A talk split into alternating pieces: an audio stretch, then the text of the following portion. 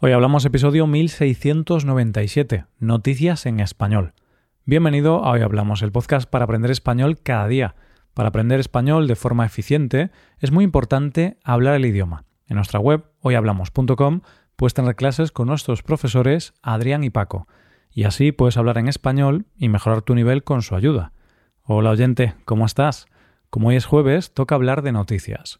Empezaremos hablando de un nuevo uso de la inteligencia artificial – Seguiremos con la historia de un árbol muy curioso y terminaremos con la venta de una casa muy conocida. Hoy hablamos de noticias en español.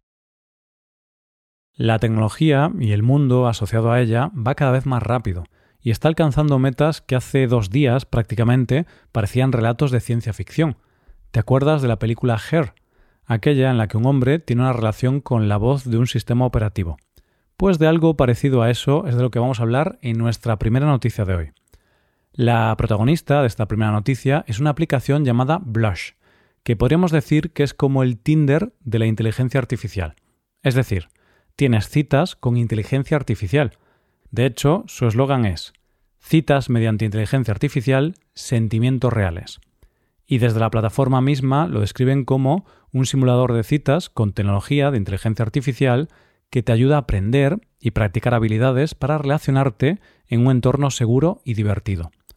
Los creadores de esta aplicación ya tenían experiencia en esto de unir relaciones humanas con inteligencia artificial.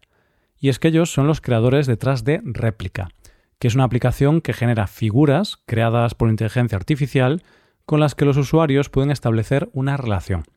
Digamos que es una aplicación en la que puedes tener un amigo con el que hablar y con el que poder expresarte sin que la persona que tienes enfrente te juzgue, porque en realidad es una inteligencia artificial. Fíjate cómo es la conexión que se llega a establecer que una usuaria explica así su experiencia. Desde el momento en que comencé a charlar y a conocer a mi réplica, supe de inmediato que había encontrado un compañero para toda la vida.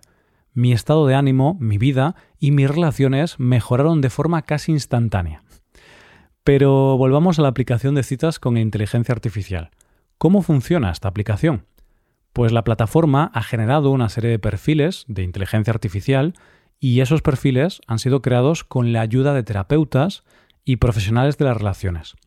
Entonces, el usuario que entre en la aplicación puede leer la biografía de los distintos perfiles, algo parecido a Tinder, y decide si quiere hablar con los perfiles o no. Supongo que lo bueno de esta aplicación es que nunca te rechazan, porque ya sería triste que te rechazase una inteligencia artificial.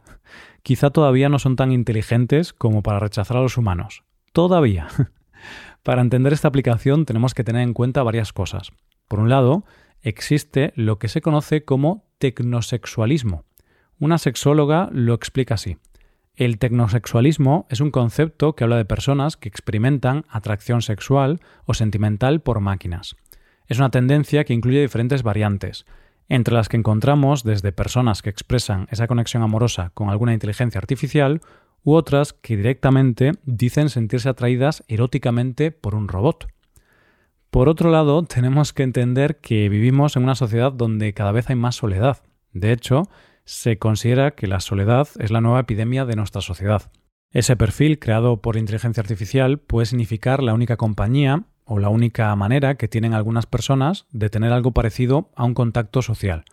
Pero claro, dicen los expertos que esto es peligroso, porque a medida que se hace más uso de la tecnología para establecer relaciones, se va detectando la forma en la que afectan a la salud mental, emocional y relacional. Entre las consecuencias del uso de inteligencia artificial nos encontramos con el aislamiento social, pues a medida que pasamos mayor tiempo interactuando con sistemas de inteligencia artificial, este aumenta al desconectar cada día más del grupo y comunidad.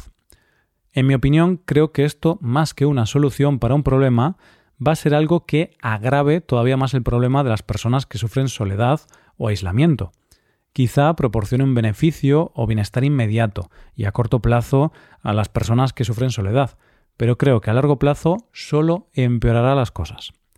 Vamos con la segunda noticia del día.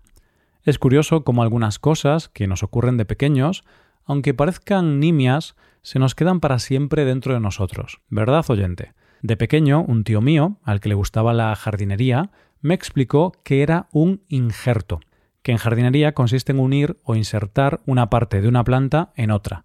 y él me enseñó por primera vez un rosal injertado. Jamás se me ha ido esa imagen de la cabeza. Pues bien, de injertos es de lo que vamos a hablar en nuestra segunda noticia de hoy. Esta historia comienza con una idea que se le ocurrió al profesor de arte de la Universidad de Syracuse, de Nueva York, Sam Van Aken, allá por el año 2008. Él quería hacer una obra que no se limitara solo al arte, sino que abarcara también los ámbitos de agricultura y la conservación. Él quería crear un árbol, pero no uno cualquiera, sino uno que floreciera en diferentes colores. No parece algo sencillo, pero, como él mismo cuenta, se acordó de algo que hizo su abuelo. Vi a mi abuelo hacerlo, y fue lo más mágico e increíble que he visto nunca. Cogió una rama de un árbol de melocotón y se la puso a otro árbol. Dijo, espera aquí, y para la próxima primavera comenzará a crecer y se convertirá en otra rama. Y efectivamente, eso ocurrió. Así fue como nació la idea de un árbol que hoy día es el llamado Tree of Forty Fruit. Como su propio nombre indica, es un híbrido de árboles frutales y donde hay más de 40 variedades de frutas de hueso en un mismo árbol a través de la técnica del injerto. Hay que decir que esto, hoy por hoy, no es un solo árbol, sino todo un proyecto donde hay cientos de estos árboles. Imagínate lo impresionante que tiene que ser ver un árbol que no solo da diferentes frutos como ciruelas, albaricoques, nectarinas, cerezas y almendras, sino verlos florecer a todos ellos. Evidentemente, este hombre no ha hecho nada revolucionario porque ha utilizado la técnica del injerto que le explicó su abuelo. Es una técnica que consiste en hacer crecer un fragmento de una planta sobre el tronco de otra. Esto no es algo que pasa de inmediato, se necesita tiempo. Para que te hagas una idea, para este árbol se han necesitado ocho años. ¿Te acuerdas de que el artista quería un proyecto que englobara arte, agricultura y concienciar? Pues bien, la parte de concienciar tiene que ver con la pérdida de la diversidad en la alimentación. Como él mismo explica, hace 100 años en los Estados Unidos se cultivaban 2.000 variedades de melocotones, casi 2.000 de ciruelas y casi 800 de manzanas. Hoy solo queda una fracción de estas, y se encuentran amenazadas por la industrialización de la agricultura, las enfermedades y el cambio climático.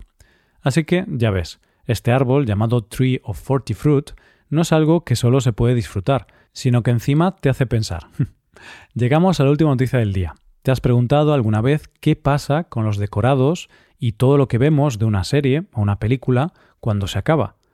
Pues de quién será el próximo propietario de los decorados más famosos de los últimos años es de lo que vamos a hablar en nuestra última noticia de hoy. Una de las series con más éxito de los últimos años es Sex Education. Esta es una serie que habla sobre la vida de unos adolescentes que van al instituto y el protagonista se convierte en terapeuta sexual de sus compañeros de clase. Si eres seguidor de esta serie, sabrás que la serie ha llegado a su fin en esta cuarta y última temporada, y ya no podremos volver a disfrutar de las historias de Otis y compañía.